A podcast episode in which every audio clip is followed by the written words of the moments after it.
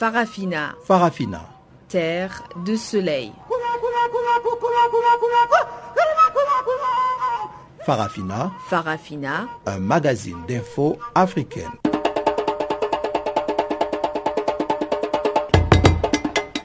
Présentation Pamela Kumba.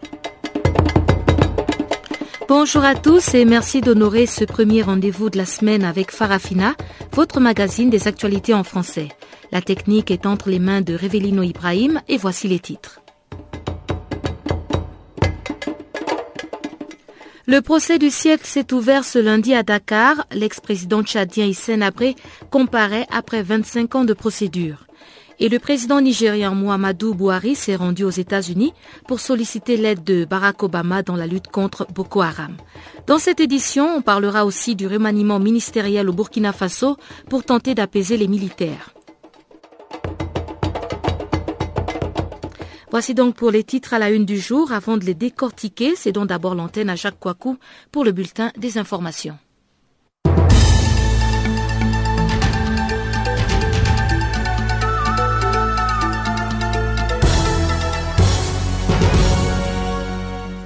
Bonjour, commençons par le Burundi. Le dialogue pouvoir-opposition a journée s'inédiée. À deux jours d'une présidentielle controversée au Burundi, la médiation ougandaise a ajourné s'inédiée dimanche en l'absence des délégués du camp présidentiel. Le dialogue entamé entre le pouvoir et ses adversaires pour sortir le pays de la crise qu'il traverse depuis fin avril. Aucun représentant du gouvernement du parti au pouvoir, CNDD-FDD, ou de ses alliés ne s'est présenté dimanche à l'hôtel de Bujumbura où se tiennent les discussions ajournées la veille après des débats houleux au cours desquels le pouvoir avait accusé ses adversaires d'être tous des putschistes. Ceux-ci avaient reproché en retour au camp présidentiel de vouloir gagner du temps pour ne pas aborder avant le scrutin mardi la question du report de la présidentielle exigée par l'opposition et la société civile qui juge que la Constitution interdit au chef de l'État de se représenter. Procès Issa Abré, l'ex-président tchadien, mené de force au tribunal. À l'ouverture de son procès lundi 20 juillet, l'ex-président tchadien âgé de 72 ans a été porté dans le box des accusés au palais de justice de Dakar par les agents de l'administration pénitentiaire. Vêtu de blanc et coiffé d'un turban, il a finalement été sorti de la salle après un escalandre. Le procès s'est ouvert vers 10 heures donc après l'évacuation de partisans d'Issanabré qui ont hurlé des slogans hostiles à la Cour.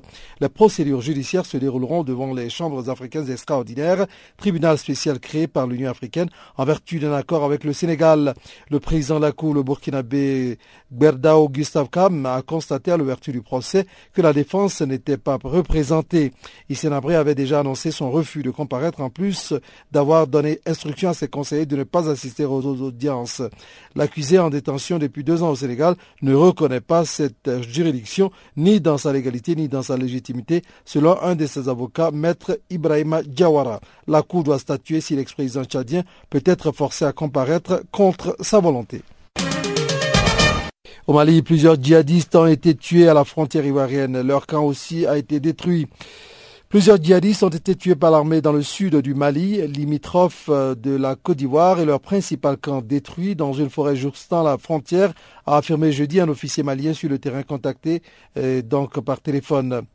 Nous venons de détruire le principal camp militaire des djihadistes au sud, dans la forêt de Sama, située dans la région de Sikasso, à la frontière avec la Côte d'Ivoire. Plusieurs djihadistes ont été tués, d'autres arrêtés, a déclaré cet officier qui a requis l'anonymat. Depuis la semaine dernière, les commandos parachutistes de l'armée, communément appelés Bérets rouges et des soldats habituellement basés dans la région de Sikasso mènent des opérations contre les djihadistes le long de cette frontière, a ajouté cet officier. Selon une autre source militaire malienne, des armes, des munitions, des motos ainsi que des documents stratégiques ont été saisis dans le camp.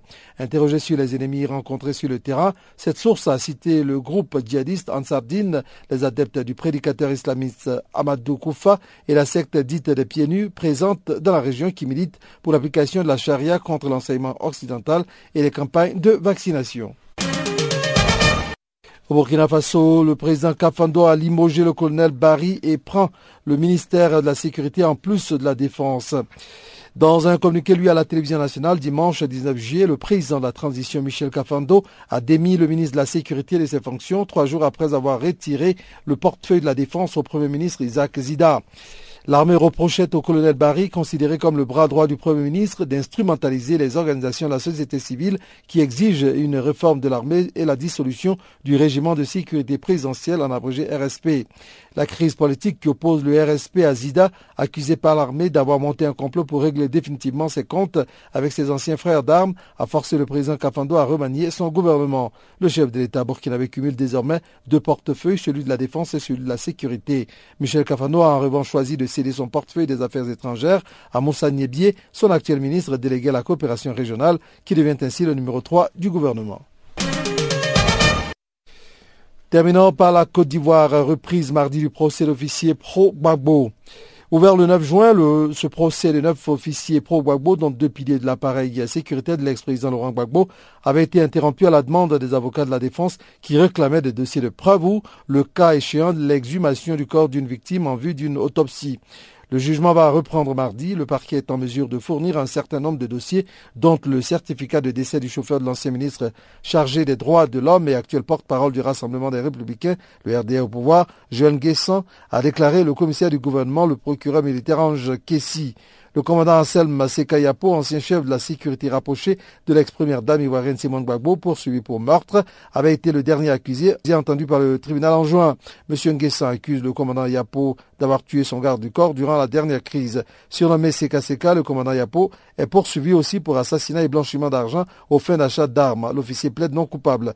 Dans le même procès, un autre homme fort de l'ancien régime, le commandant Jean-Noël Abbaye, qui dirigeait le plus grand camp de gendarmerie du pays, basé à Abidjan, est poursuivi pour complot et désertion à l'étranger.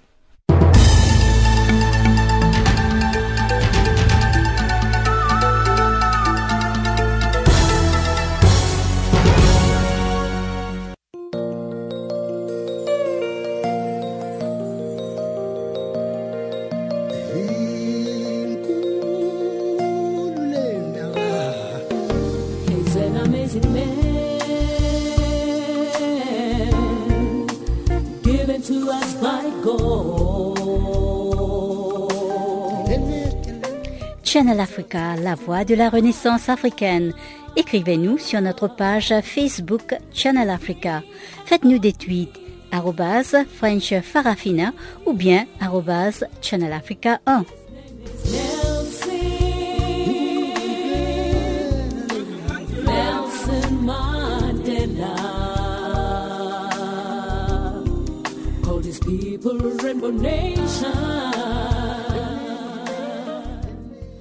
Bonjour à tous ceux qui viennent de se connecter. Je l'annonçais en titre de cette nouvelle édition de Farafina. Dakar, la capitale sénégalaise, a abrité ce lundi l'ouverture du procès tant attendu de l'ex-président tchadien Hissène Abri. Au dire de certains médias, les supporters du prévenu se sont brièvement affrontés contre ses accusateurs. Hissène Abré aurait été traîné devant le tribunal et selon le président des droits de l'homme sans frontières, Daniel Passelet de Zoumbé, ce ne serait pas du tout étonnant. Je n'ai pas suivi en, direct, mais euh, je savais que ça devait être comme ça parce que lui, il avait dit qu'il ne reconnaissait pas la, compétence de la Cour, donc je savais qu'il n'allait pas accepter de venir. Mais euh, je n'ai pas vu comment il a été traîné de force devant le juge. Qu'à cela ne tienne, même si Senabré a refusé euh, les compétences de cette cour, c'est aujourd'hui que s'est ouvert donc ce procès tant attendu, euh, le procès du siècle.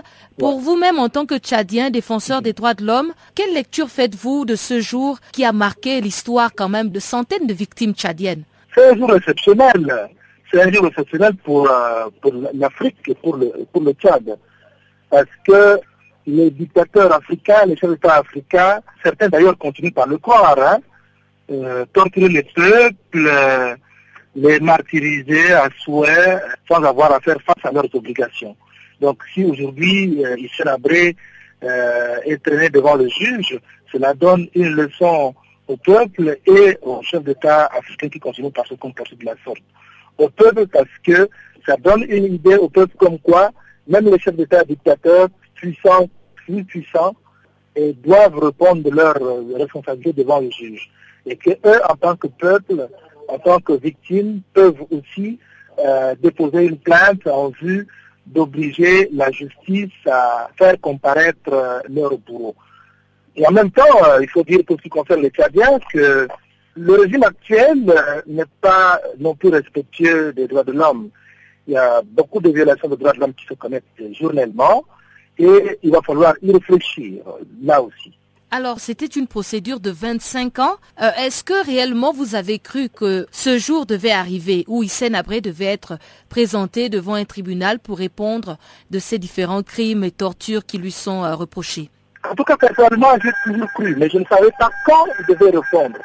Mais euh, j'ai toujours cru parce que, vous savez, les, genres de crimes dont sont reprochés Hissène Abré sont, sont des infractions imprescriptibles. Donc moi, personnellement, je savais que tôt ou tard, Issa Abré répondra, mais je ne savais pas quand. Mais euh, il faut reconnaître que beaucoup de Tchadiens ne croyaient pas que euh, Abré devait répondre. On pensait que les défenseurs des droits de l'homme étaient en train de faire des bruits, comme ils appellent, des bruits juste pour animer la, la galerie. Pour cela, c'est vraiment une surprise. Alors, vous avez évoqué le fait que le Tchad non plus n'est pas respectueux des droits humains. Quel est le message que vous voulez lancer à l'égard peut-être des autorités au moment où justement le procès du siècle est en train de se tenir au Sénégal à Dakar? Alors, il faut dire euh, à ceux qui sont aux affaires au Tchad en ce moment que les droits humains doivent être respectés partout, partout et partout. Et que lorsqu'on ne le respecte pas, on risque d'être traîné quel était le niveau de responsabilité, on risque traîner devant le juge, euh, peu importe le temps que cela va venir.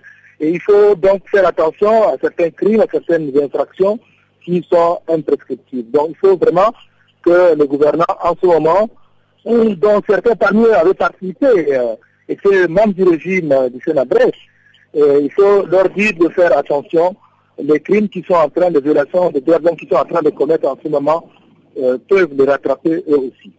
Merci à Daniel Passelet de Zoumbé, président donc euh, des droits de l'homme sans frontières. Il faut rappeler que Hissène Abré, président du Tchad de 1982 à 1990, va être jugé pour crimes contre l'humanité, crimes de guerre et torture après une instruction de 19 mois par les chambres africaines extraordinaires mises en place en février 2013. Le haut-commissaire des Nations Unies aux droits de l'homme, Zeid Raad al-Hussein, s'est félicité ce lundi de l'ouverture du procès de l'ancien président tchadien, devant donc cette cour spéciale au Sénégal. Il a déclaré qu'il s'agissait d'un tournant pour la justice en Afrique. Cécile Pouilly, porte-parole du Haut-Commissariat des Nations Unies aux droits de l'homme, nous en parle avec des propos recueillis par Danny Johnson de la Radio des Nations Unies. Nous nous félicitons aujourd'hui de l'ouverture du procès de l'ancien président du Tchad et Hissène Abré devant une cour spéciale qui a été mise en place par le Sénégal. C'est vraiment un tournant euh, pour la justice en Afrique et c'est un message très clair pour les dirigeants qui sont accusés de crimes graves. Ils ne doivent pas supposer qu'un jour et qu'indéfiniment ils vont pouvoir échapper à la justice. Hein. De nos jours, il y a vraiment de bonnes chances pour qu'ils soient rattrapés par leurs crimes et je pense que c'est un message très important dans la lutte contre euh, l'impunité que l'ouverture de ce procès aujourd'hui. On a mis un peu de temps pour que cette situation puisse avoir lieu. Quand même, vous pouvez nous éclairer un petit peu tout le travail que vous avez fait pour que aujourd'hui puisse avoir euh, lieu. Alors notre bureau qui est basé au Sénégal a vraiment soutenu très très activement ces dernières années les efforts du Sénégal et du Tchad pour que justice euh, soit faite et bien sûr nous allons suivre euh, le procès en cours. Mais bien entendu il faut souligner la quête inlassable de justice des victimes. Ce sont vraiment les victimes, les familles des victimes qui, plus de 25 ans après qu'Abré ait quitté le pouvoir et trouvé refuge au Sénégal, qui font que ce procès aujourd'hui est possible. Devant chaque obstacle ils ont trouvé des ils ne se sont jamais laissés décourager. Euh, quelle que l'actualité judiciaire, les problèmes qui ont pu survenir, elles ont toujours continué, poursuivi leur combat pour obtenir que justice soit faite pour les violations très très graves des droits de l'homme qui ont été commises pendant les huit années du régime Abré, des tortures, de nombreuses disparitions forcées, des meurtres. Et donc aujourd'hui, c'est vraiment le courage de ces victimes qu'il faut souligner. Et euh, la justice, il sera entendu euh, au Sénégal, mais il y aura quand même de la communication avec les victimes au Tchad. Comment ça va se passer euh, Est-ce qu'il y a un système en place pour que les victimes au Tchad puissent être écoutées? La Cour spéciale qui a été mise en place euh, au Sénégal a d'ores et déjà engagé des efforts de sensibilisation au Tchad parce qu'en effet, il est très important qu'il y ait vraiment une communication entre cette Cour et la population tchadienne et il faut que la conduite de ce procès, ce soit l'opportunité pour la population tchadienne d'avoir un véritable sentiment d'appropriation de ce procès. Il ne faut pas que parce que ce procès a lieu dans un autre pays, il y ait une distance qui se crée. C'est une page de l'histoire du Tchad qui s'écrit aujourd'hui. Ce sont essentiellement des victimes tchadiennes qui ont souffert sous le régime Abré. Il est donc très important que la Cour poursuive ses efforts pour faire comprendre la portée du procès, pour que la population tchadienne puisse suivre son évolution et bien sûr son aboutissement. Parce qu'en fait, l'avenir du pays ne peut pas aboutir sans se passer en tranquillité, sans comprendre tout ce qui s'est passé avant. On a vu dans de nombreux pays qui ont été meurtris par des guerres que pour que la page se tourne et pour que la paix sociale se reconstruise durablement, il faut pouvoir mettre en lumière ce qui s'est passé sous des régimes où des violations très graves des droits de l'homme ont été commises, comme a été le cas sous le régime Abré, et il faut que les personnes responsables soient traduites en justice. Cela permettra en effet au pays d'avancer. Et il y aura d'autres personnes devant la cour euh, au Sénégal ou il n'y a que Abré alors, la Cour spéciale, donc ces chambres extraordinaires africaines, ont un mandat plus large. Elles ont un mandat qui couvre l'ensemble des personnes qui ont perpétré des violations graves et euh, cela inclut les crimes internationaux qui ont été commis entre 1982 et 1990 au Tchad, y compris le génocide, crimes contre l'humanité, les crimes de guerre et les actes de torture. Aujourd'hui, c'est Hissène Abré qui est devant la barre, mais cela n'est pas un frein pour que d'autres personnes soient traduite en justice. Au Tchad, il y a eu déjà cette année plusieurs personnes qui ont été traduites en justice et qui ont été jugées pour les crimes commis sous le régime Abré.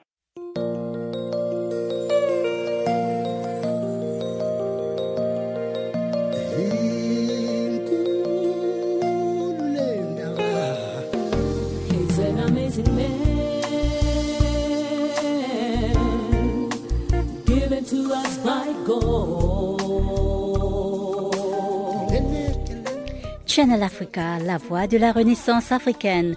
Écrivez-nous sur notre page Facebook Channel Africa. Faites-nous des tweets French Farafina ou bien Channel Africa 1.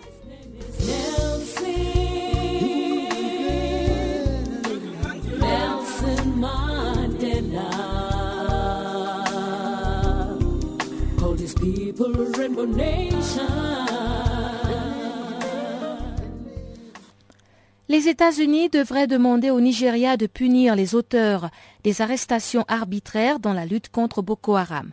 C'est du moins ce qu'estime Human Rights Watch à l'occasion de la visite du président nigérian Buhari à Washington ce lundi 20 juillet.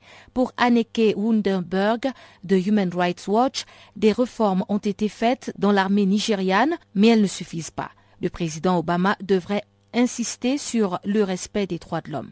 Bon, alors c'est une réunion assez importante. C'est la première fois que le président de Nigeria, Mohamedou Buhari, est à Washington pour rencontrer le président Obama. Et bien sûr, une chose qui sera dans l'agenda, c'est des discussions sur le terrorisme et spécifiquement euh, le combat entre l'armée nigérienne et Boko Haram donc euh, le groupe militant islamique euh, qui continue de commettre des violations de droits de l'homme assez graves. Alors pour nous, euh, nous demandons à président Obama d'assurer de discuter des questions de droits humains avec le président Buhari, spécifiquement dans ce combat avec Boko Haram, parce que bien sûr Boko Haram a commis beaucoup de violations de droits de l'homme, mais l'armée nigérienne a aussi commis des violations assez graves. Donc c'est important que le président Obama discute ça avec le président de Nigeria et demande qu'il y ait une amélioration euh, par rapport au comportement de l'armée nigérienne avant que euh, les États-Unis donnent encore l'aide et l'assistance euh, à l'armée du Nigeria. Quand vous parlez du comportement de l'armée nigérienne, de quel comportement faites-vous donc allusion? Donc Human Rights Watch, on a, on a déjà documenté pendant plusieurs années euh, des violations des droits de l'homme assez graves dans ce combat contre Boko Haram, mais aussi dans d'autres zones au Nigeria, où il y a des arrestations arbitraires pour, plusieurs de personnes suspectées d'être des membres de Boko Haram, de, des exécutions sommaires, des tortures et d'autres types de violations des droits de l'homme assez graves commis par les soldats de l'armée nigérienne. Um, c'est des choses que ce n'est pas seulement Human Rights Watch ont documenté, mais d'autres ONG locales de droits humains aussi, et aussi la Nations Unies. Donc c'est important qu'il y ait un changement. Le fait que déjà le président de Nigeria um, a déjà décidé de remplacer les grands chefs de l'armée, c'est une bonne signe, mais nous attendons plus que ça. Il y a toujours des généraux impliqués dans des violations de droits de l'homme qui restent dans l'armée nigérienne. Donc nous espérons que Obama va discuter ça avec euh, le président Buhari et lui demander de immédiatement suspendre ces gens où il y a des informations, une bonne documentation de qu'est-ce qu'ils ont fait avant que les États-Unis puissent relancer le support militaire. Et dans votre rapport, vous mentionnez également euh, le mariage, disons la situation des gays et homosexuels dans le pays. Est-ce que vous pensez que M. Bouhari, qui vient à peine de reprendre les rênes du pays, peut vraiment répondre à cette question euh, devant Barack Obama? Bon, c'est quelque chose qui date encore de, quelques années. C'est une loi qui, qui est passée sur le, l'autre euh, président de Nigeria, Goodluck Jonathan, qui a passé une loi qui, euh, qui maintenant criminalise euh, les relations entre des gays, entre des personnes homosexuelles au Nigeria. Donc, les États-Unis est, assez fort sur cette question et donc c'est vraiment le moment au début de, de, de la présidence de Buhari d'être clair avec le président qu'en fait le moment est venu de annuler cette loi. Donc nous espérons que aussi le président Obama va discuter ça avec Buhari. Nous connaissons que vraiment au, top de l'agenda, donc le numéro un dans l'agenda, c'est cette question de terrorisme et cette question de Boko Haram. C'est les choses les plus importantes pour le moment au Nigeria, sans doute, parce que c'est un combat qui continue. Il y a beaucoup de gens tués par, par ce groupe terroriste et bien sûr par les forces armées, comme j'ai dit. Mais au même moment, maintenant, c'est la première réunion. Donc, c'est un bon moment pour Obama de discuter ça aussi.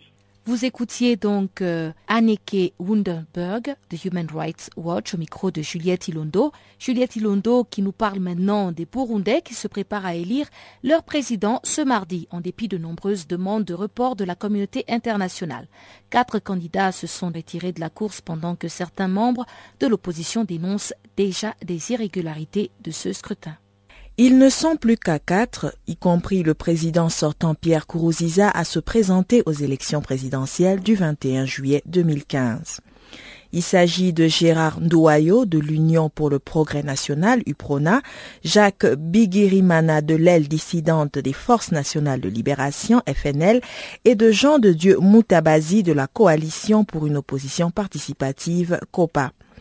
Au départ, il y avait huit candidats, dont deux anciens présidents, Domitien Ndaizeye de Ranak, Sylvestre Timbatunganya, indépendant, et Jean Mimani Frodebou Nyakuri, qui se sont retirés de la course. Le principal opposant, Agathon Roissa, n'a pas retiré officiellement sa candidature, mais il conteste à l'avance la légitimité du scrutin. Par ailleurs, le dialogue initié mercredi par la médiation du président ougandais Yoweri Museveni a été suspendu dimanche. Et pour cause, aucun représentant du camp présidentiel ne s'est présenté donc dimanche matin, ni le gouvernement, ni le parti au pouvoir, ni ses alliés.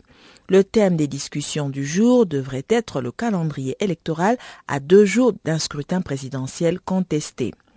Une politique de la chaise vide qui avait été plus ou moins annoncée samedi soir par le ministre de l'Intérieur. Interrogé sur la reprise des discussions ce matin, reprise annoncée par la médiation, Edouard Ndouimana avait expliqué que sa délégation aurait d'autres obligations comme la désignation des administrateurs communaux, la messe et obligations sociales. C'est le gouvernement qui avait demandé ce dimanche la suspension de session pour pouvoir procéder à des consultations. Les deux ministres présents disaient avoir découvert l'existence d'un document pourtant publié il y a plusieurs jours déjà et auquel le camp présidentiel faisait référence dans les débats un document signé par plusieurs partis d'opposition appelant à l'organisation d'une réunion des forces d'opposition de l'intérieur et de l'extérieur à Addis Abeba en Éthiopie. Une déclaration également pour annoncer la création prochaine d'un Conseil national pour la restauration de l'accord d'Arusha, accord qui a mis fin à la guerre civile dans le pays.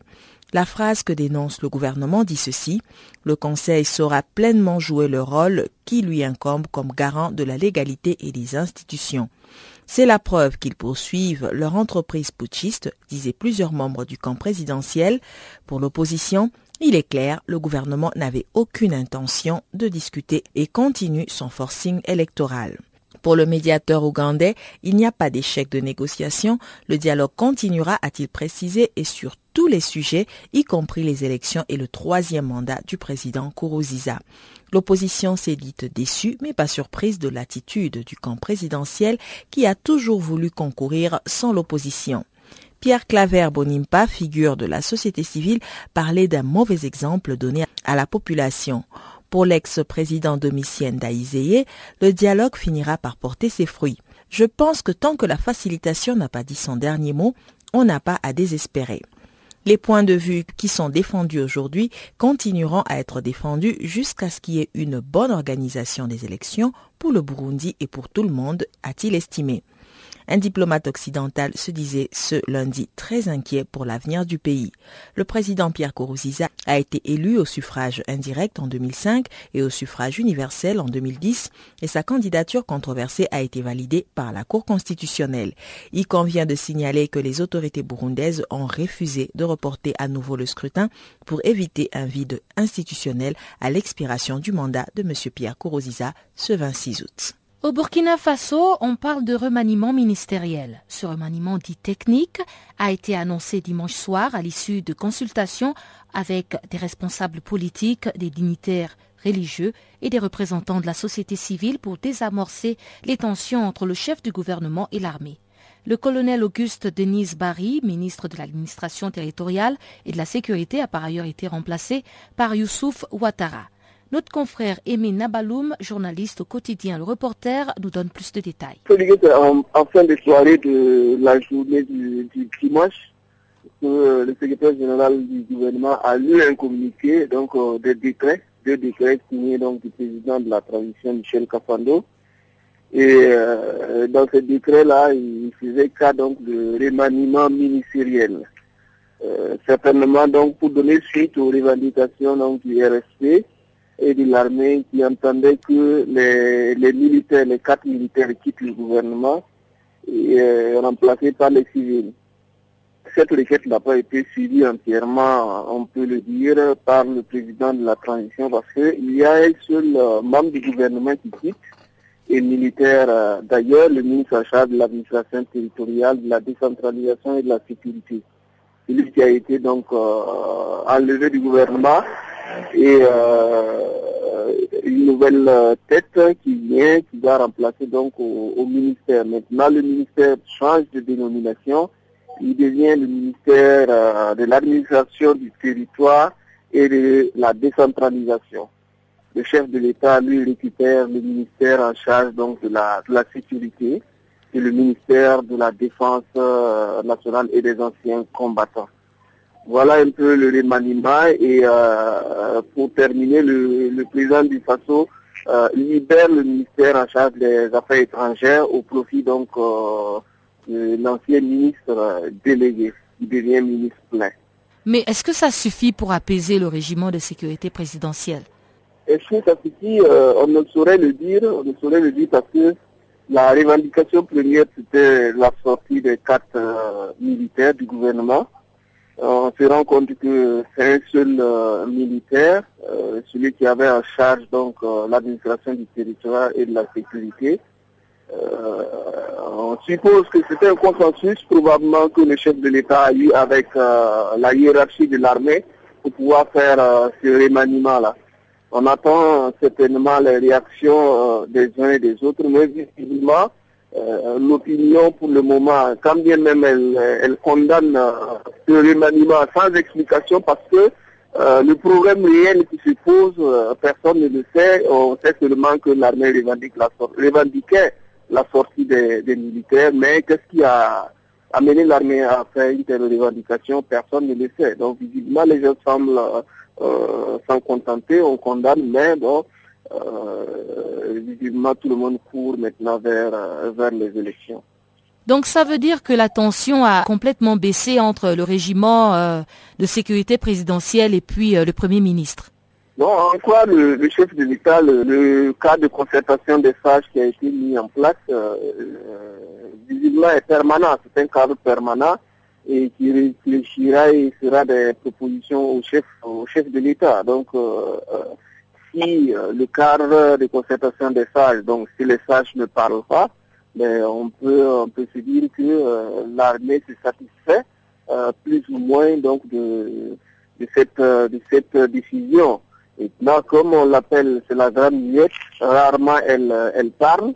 Et jusqu'à présent, elle ne s'est pas exprimée par rapport à, à ce, à ce remaniement-là. Donc, on, peut supposer, mais la vraie raison, ou du moins l'assentiment réel de l'armée, on, on, ne l'a pas. Mais si euh, ce remaniement passe, ben, on peut considérer que euh, l'armée euh, se satisfait de ce remaniement-là. Et du côté des préparatifs des élections, euh, tout va bien, ça se prépare dans le calme ou bien euh, depuis qu'on a permis aux anciens de Blaise Compaoré de se présenter aussi, il y a des tensions euh, qui règnent?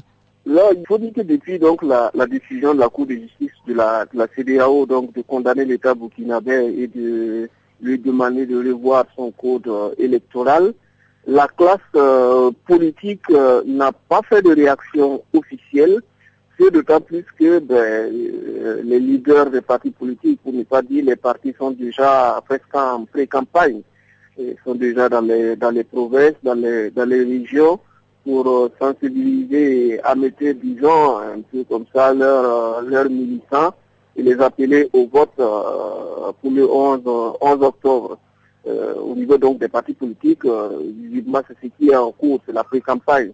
Au niveau également de l'administration en charge de l'organisation des élections, la Commission électorale nationale indépendante, on annonce que euh, euh, la structure est presque, euh, presque prête, quand bien même le financement de ce budget global n'est pas entièrement bouclé. Le président de la CENI annonce que à la date du 11 octobre, son institution sera en principe prête pour organiser les élections. Il faut noter également que euh, des partenaires continuent de, s'annoncer du côté de ce ministère-là en termes de, soutien financier pour l'organisation de ces, élections-là. Donc il faut dire que la, pré-campagne a pris pratiquement tout le monde et euh, il ne reste que quelques mois et les yeux sont présentement avisés vers euh, la date du 11 octobre.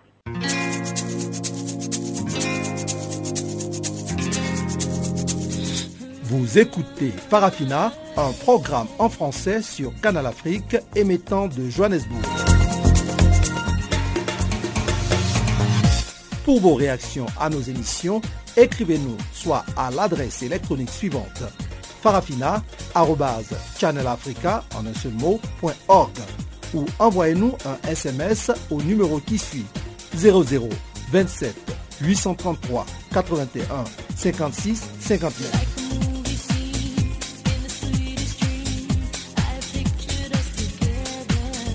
Notre adresse électronique farafina.channelafrica en un seul mot, ou par SMS 0027 833 81 56 59.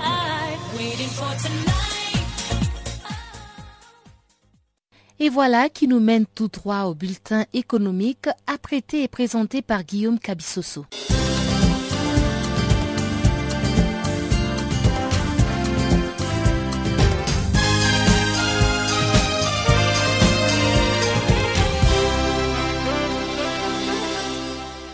Bonjour.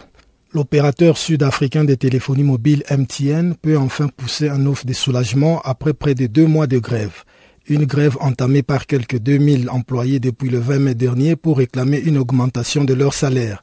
Le retour au travail des grévistes n'a été possible qu'à l'issue d'un accord conclu jeudi entre MTN et les syndicats des travailleurs de communication en Afrique du Sud en sigle CWU un accord qui prévoit le paiement d'un bonus égal à 8% des salaires cette année et de 12% l'année prochaine. Les deux parties ne sont pas cependant arrivées à un accord sur une hausse permanente des salaires, alors que les syndicats des travailleurs de communication exigeaient une augmentation de 8% cette année et de 16% en 2016. Ils refusaient également que le versement des salaires soit lié aux indicateurs de performance de l'entreprise. Une fin de grève qui tombe comme un véritable soulagement pour le nouveau directeur général de MTN South Africa, Nteto Nyati, nommé la semaine passée en remplacement d'Ahmad Farouk. MTN South Africa est la deuxième filiale de MTN Group en Afrique, derrière le Nigeria en termes d'abonnés et de revenus. Le Japon a octroyé au Maroc un don d'un montant de près de 3 millions d'euros destiné à la réalisation du projet d'amélioration de l'équipement de sécurité. Ces dons consistent à consolider les capacités matérielles du ministère de l'Intérieur à travers la fourniture des équipements performants de sécurité et des contrôles. Il entre dans le cadre de la coopération financière non remboursable du Japon et a pour objectif de renforcer le régime de surveillance au niveau de l'aéroport Mohamed V de Casablanca. D'une durée de 21 mois, ce projet vise à fournir du matériel de sécurité et de contrôle des aéroports afin de développer les capacités du Maroc en termes de sécurité. Depuis son installation au Maroc, la JICA a participé au financement de 34 projets pour un montant global de près de plus de 2,6 milliards de dollars et d'une aide financière non remboursable de 345 millions de dollars. Plus de 1000 volontaires japonais ont séjourné dans le royaume contre près de 1400 Marocains qui ont bénéficié d'une formation au Japon créée en 1974 pour la mise en œuvre de l'aide publique au développement, l'Agence japonaise de la coopération internationale JICANSIC est responsable de l'assistance technique japonaise et est chargée de l'exécution des projets de l'aide financière non remboursable. D'après les prévisions du Comité des politiques monétaires CPM de la Banque sous-régionale BAC, la fin de l'année 2015 devrait être marquée au sein de la communauté économique de l'Afrique centrale CEMAC par un ralentissement de la croissance en rapport avec les contre-performances du secteur pétrolier. Ce contexte économique défavorable devrait ainsi entraîner une baisse significative de la demande intérieure et un repli du secteur non pétrolier. Les perspectives du CPM mettent en exergue un fléchissement de la croissance à 2,8%, un allègement des tensions inflationnistes à 2,9%, une détérioration du solde budgétaire à moins 3,7% du produit intérieur brut. Selon toujours le CPM, la zone CEMAC devrait aussi connaître une augmentation de l'ordre de 11,4% du déficit du compte extérieur courant et une situation monétaire confortable marquée par un taux de couverture extérieure de la monnaie de 78,4%. En rapport avec ces différents facteurs qui influencent la stabilité monétaire et financière de la sous-région, le CPM a décidé de baisser son taux directeur de 50 points qui passe ainsi de 2,95% à 2,45%. Cette mesure vise aussi à relancer la croissance économique en zone CEMAC en facilitant l'accès des banques commerciales au refinancement auprès de la BAC à des taux d'intérêt minorés. Selon des sources proches du ministère béninois de l'économie, des finances, des programmes de dénationalisation, la CCEI Bank va bientôt s'installer au Bénin en vue de permettre aux populations béninoises de bénéficier de son expertise en matière de banque, mais surtout d'offrir aux opérateurs économiques béninois plus de services. L'agrément donnant lieu aux autorités de CCI Bank de s'implanter au Bénin a été accordé par les responsables des directions techniques du ministère béninois de l'économie et des finances. Depuis la libéralisation du secteur bancaire en 1990 au Bénin, le système bancaire est composé de 12 banques, dont une spécialisée dans les financements de l'habitat. Selon les données de la Banque centrale des États de l'Afrique de l'Ouest, BCAO, les banques béninoises constituent un réseau de 166 agences bancaires gérant environ 600 000 comptes avec 2000 employés. Leur bilan cumulé est de 1905 milliards de francs CFA pour un total de dépôts collectés de 1284 milliards de francs CFA. L'ambassadeur indonésien Abuja, Ari Purwanto, a affirmé que son pays est disposé à signer un accord de partenariat avec le Nigeria pour l'aider à développer ses infrastructures et à augmenter sa production agricole. Compte tenu de la forte population des deux pays, les dirigeants indonésiens et nigérians doivent faire de la sécurité alimentaire leur priorité. C'est pourquoi l'Indonésie va explorer les possibilités d'investir au Nigeria dans les infrastructures et l'agriculture, a déclaré le diplomate. Poursuivant son propos, il a indiqué que Jakarta et Abuja doivent accroître leurs capacités dans les domaines agricoles et développer l'agriculture mécanisée en allant du modèle simple au plus sophistiqué. Selon lui, le Nigeria a de très grandes superficies de terres arables dont la mise en valeur peut lui permettre d'atteindre l'autosuffisance alimentaire.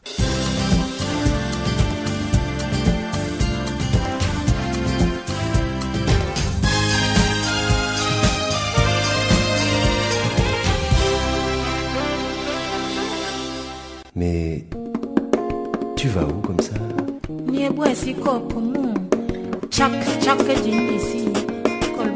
Channel Africa. Channel Africa. Channel Africa, la voix de la Renaissance africaine. Retrouve-nous sur www.channelafrica.co.za.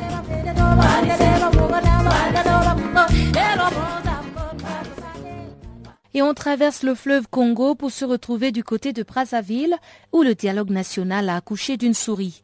En effet, à l'issue de cette rencontre à laquelle l'opposition principale n'était pas présente, les différentes tendances ont eu du mal à s'accorder. Steve Barongombe analyse les conclusions de ce dialogue qui seront soumises au président Denis Sassou Nguesso dans les prochains jours. Pour le moment, c'est le, le statu quo.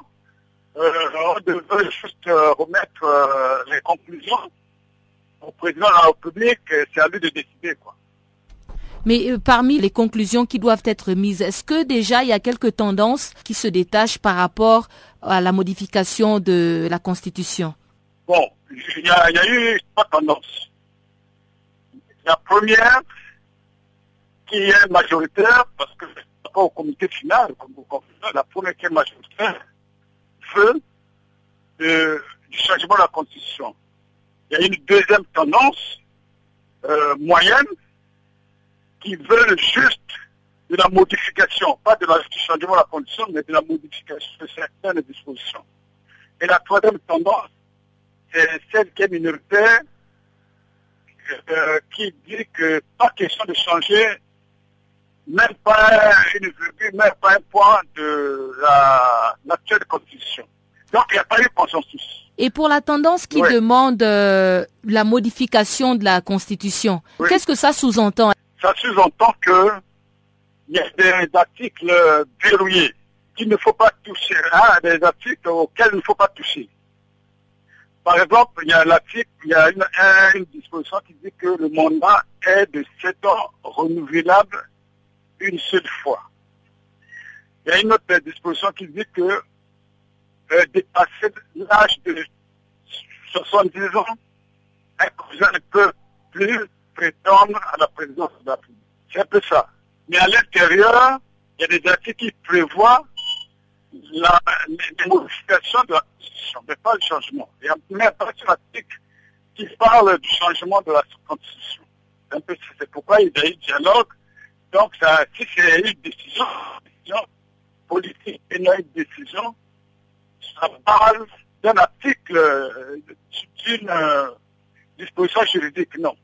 Y a-t-il eu des réactions de l'opposition qui a refusé de participer euh, à ce dialogue? Et on a aussi entendu dire que l'opposition avait prévu un dialogue en parallèle. Est-ce que ce dialogue s'est tenu? Quelles sont euh, peut-être les résolutions qui ont été adoptées euh, à l'issue de, ce dialogue, s'il a bel et bien eu lieu? Apparemment, c'est prévu, hein. Ça n'a pas eu lieu. C'était prévu, mais apparemment, il n'y a rien. Pour le moment, il n'y a rien.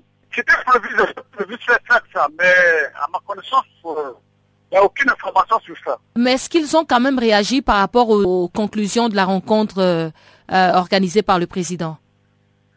Bon, on attend la réaction. Hein. C'est pas encore fait. Hein. Parce que les réactions sont avant et pendant euh, le dialogue. Il parlait de coup d'État constitutionnel. Après le dialogue, l'opposition n'a pas encore réagi. On attend peut-être. L'opposition, en réalité, on attend, bon, mais le, président aussi ne peut pas aller comme ça sans tenir compte euh, de la position de l'opposition, parce que quand il est allé en France, le président Hollande parlait d'un consensus. S'il y a question de la Constitution, il faut qu'il y ait un consensus. Et là, il n'y a pas eu de consensus. Qu'est-ce qu'il faut faire? Est-ce que le président va euh, appliquer aveuglement euh, les conclusions du dialogue Parce que là, ce serait un peu difficile. Il faut être euh, moins faire quelques concessions. Parce que s'il faut appliquer intégrer ce qui été décidé là-bas, ça va créer un petit problème. Parce que juridiquement, on ne peut pas changer la Constitution. Aucun article de la Constitution ne prévoit ça. Mais on peut modifier. Mais politiquement, bon, s'il y a un changement, c'est seulement sur le plan politique. Mais sur le plan juridique, là, c'est pas possible. Et puis, il faut dire que la majorité qui a demandé la, le changement de conditions là-bas, c'était des, associations et des partis qui sont dans la majorité. Hein. C'était pas tout le monde qui était droit. Ils ont créé des associations par ici, par là, etc. La réalité, c'est ça. Et Gabon, alors que les langues continuent à critiquer la venue de Lionel Messi à Libreville et sa pose de la première pierre du stade de Port-Gentil, la capitale économique, les professeurs ont barricadé l'entrée de l'université Omar Bongo. Les enseignants des lycées et collèges menacent de boycotter les épreuves du baccalauréat si leurs salaires ne sont pas payés le 25 juillet. Marcel Libama, leader du secteur éducation de la Convention nationale des syndicats du Gabon, revient en quelques mots là-dessus. Ah tout est bien, les nouveaux salaires, c'est bien, tout est bien, donc on peut faire venir ici. C'est la série sur le gâteau. Et donc, euh, le président ne vous a pas reçu, il n'y a rien eu? Ah, moi, ça ne m'intéresse même pas, il nous reçoit, nous reçoit pas. Il va nous, il va nous apporter quoi? Est-ce qu'il a une solution Il n'y a rien pas compter sur lui, la tête à autre chose. Et qu'est-ce que vous avez décidé de faire? On va bloquer le bac. On va bloquer le bac, on va saboter le bac euh, si euh, jamais il ne, restitue la situation des L'université est fermée depuis ce matin. Les enseignants de l'université ont barricadé l'entrée principale de l'université. Il pas y avoir métier. Il y a, il au niveau de l'université signale que les enseignants du SNEC et autres sont, en grève là. Il n'y a rien à faire. Bon, on attend le 25. On va voir un peu si le nouveau système de rémunération dont il a inventé va, va se mettre en place. Et puis bon, là, on va, on va voir ce que ça donne sur le plan social. Non, mais c'est une blague. Et pourtant, il y a le, les gens se disaient même que pourtant, il y a l'autre joueur qui est là. Euh, dans les mairies, bam, rien, il aurait pu bien le faire. Hein.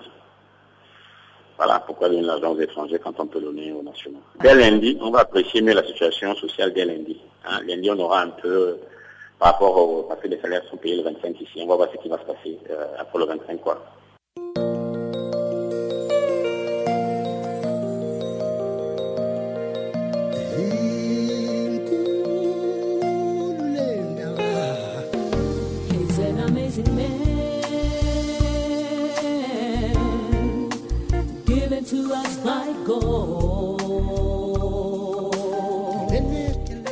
Channel Africa, la voix de la renaissance africaine. Écrivez-nous sur notre page Facebook Channel Africa. Faites-nous des tweets French Farafina ou bien Channel Africa 1.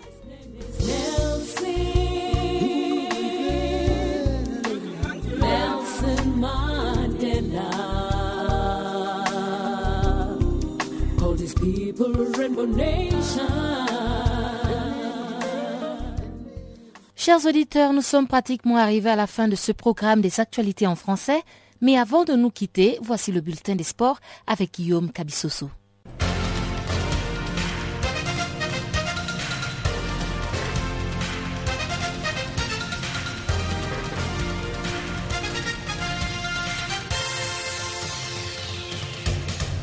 Bonjour à toutes, bonjour à tous. Week-end footballistique sur les continents africains avec les rencontres comptant pour le dernier tour aller des éliminatoires de la Coupe d'Afrique des Nations des moins de 23 ans. Bon comportement du Nigeria qui s'est bien positionné pour la qualification après sa victoire à Port à Côte dimanche sur le Congo-Brazzaville. Score du match 2 buts à 1. Une belle revanche pour les Nigérians, dont la sélection senior a été écartée de la phase finale de la CAN 2015 par les Diables Rouges du Congo. Victorieuse 2-0 à domicile face à la Sierra Leone, l'Algérie a aussi pris une belle option sur la qualification, mais pas autant que l'Égypte qui a laminé l'Ouganda samedi sur un score fleuve de 4 buts à 0 les Égyptiens qui ont inscrit leur premier but dès la huitième minute de jeu avant d'obtenir les trois autres buts dans les 15 minutes suivantes pour se prémunir d'une quelconque mauvaise surprise lors du match retour. En déplacement à Libreville, les Mali est allé arracher trois points au Gabon grâce à un but d'Adam sur un splendide coup franc à la 77e minute. Adam devient ainsi le meilleur buteur des éliminatoires du Tchad 2015 avec au total quatre réalisations. Pour sa part, la Zambie est allée contraindre la Côte d'Ivoire à un match nul de zéro but partout à Abidjan. Une équipe de la Zambie qui a été réduite à 10 durant la seconde période avec l'expulsion du défenseur Boy Ngandawire à la 62e minute. Même cas de figure pour les Sud-Africains de Bafana Bafana qui ont également fait match nul de un but partout avec leurs voisins zimbabwéens à Harare. King Dolly a donné l'avantage aux Sud-Africains en marquant à la 67e minute avant que Walter Moussona n'égalise 7 minutes plus tard. Enfin, dans le derby maghrébin de ce week-end, l'avantage est allé aux Marocains, vainqueurs de la Tunisie dimanche à domicile, sur les scores de 1 but à 0. Les matchs retour de la qualification au Tchad 2016 vont se jouer les 2 août prochains. À l'issue de la phase finale prévue fin 2015 au Sénégal, les trois meilleures sélections africaines vont représenter les continents aux Jeux olympiques de Rio 2016. Le Ghana a pris une bonne option dans son match comptant pour le deuxième tour des éliminatoires dames des Jeux olympiques Rio 2016. Les Ghanaennes sont allées obtenir un nul de 1 but partout samedi sur les terrains de Camerounaise les Lions indomptables qui ne semblent pas encore s'être remises de leur élimination des huitièmes de finale de la Coupe du Monde féminine qui s'est jouée au Canada. Elles ont encaissé un but de la 25e minute de jeu. C'est finalement par l'entremise de l'inévitable Christine Mani, capitaine de Lyon, qui va intervenir l'égalisation à la 54e minute. Le score en restera là jusqu'au sifflet final de l'arbitre. Dans un autre match comptant aussi pour les éliminatoires dames des Jeux olympiques Rio 2016, la Guinée équatoriale a réalisé un bon résultat contre le Nigeria. Les équato-guinéennes ont tenu en échec les Super Falcons samedi à Abuja sur le score de un but partout. Ce sont pourtant les Nigérianes qui ont ouvert le score à la 25e minute par le billet de Alimatu Ainde. Mais elles seront rejointes à la 65e minute de jeu suite à un contre-attaque des Guinéennes. La manche retour de ces épreuves est prévue dans deux semaines. Par ailleurs, signalons l'annulation du match comptant pour le troisième tour à l'aide des éliminatoires des JO 2016 de football féminin qui devait opposer dimanche à Abidjan les Zimbabwe à la Côte d'Ivoire une rencontre annulée à cause de la sélection zimbabwéenne qui a déclaré forfait. Cette situation permet aux éléphants dames de se qualifier pour le prochain tour de la compétition en vue de la qualification pour Rio 2016. L'Angola a remporté le titre de champion d'Afrique féminin de handball de moins de 20 ans grâce à son meilleur goal average après son nul devant la Tunisie 21-21 lors de la cinquième et dernière journée de la compétition qui s'est achevée samedi à Nairobi. Les deux formations classées ex aequo à la première place au classement final avec 9 points ont été départagées au goal average nettement favorable à l'Angola, plus 60 par rapport à la Tunisie, plus 30. L'Égypte, victorieuse de l'Algérie sur le score de 37 à 29, prend la troisième place et se qualifie en compagnie de l'Angola et la Tunisie au Mondial 2016 de la catégorie qui aura lieu au Danemark du 5 au 20 décembre prochain. Avec 4 points, le Kenya prend la quatrième place devant l'Algérie cinquième avec 2 points et la République démocratique du Congo sixième avec 0 points. En raison de l'engagement des six pays seulement, la compétition s'est jouée sous forme de championnat en aller simple.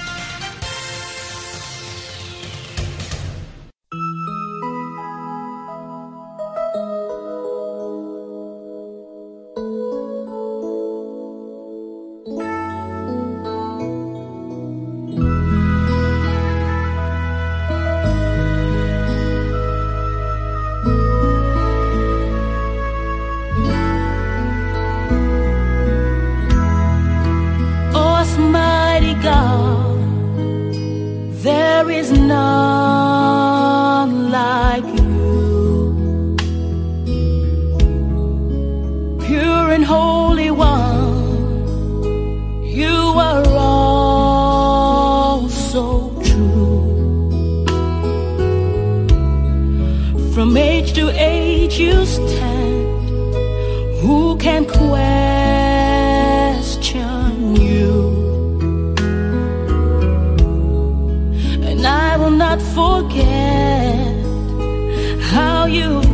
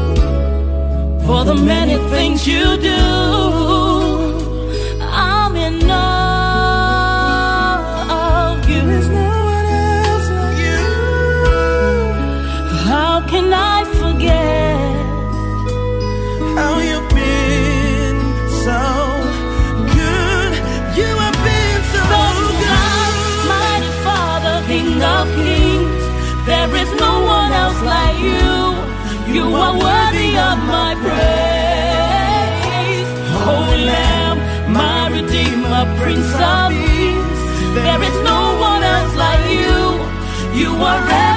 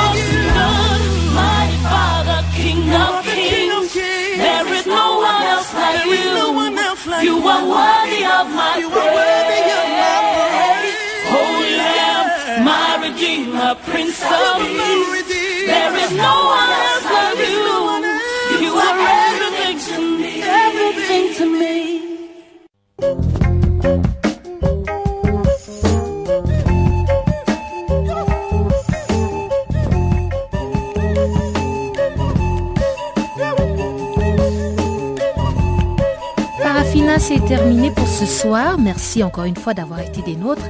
Restez connectés sur Channel Africa, la voix de la Renaissance africaine. Je vous souhaite un excellent début de semaine sur les ondes de Channel Africa, la voix de la Renaissance africaine. Au revoir.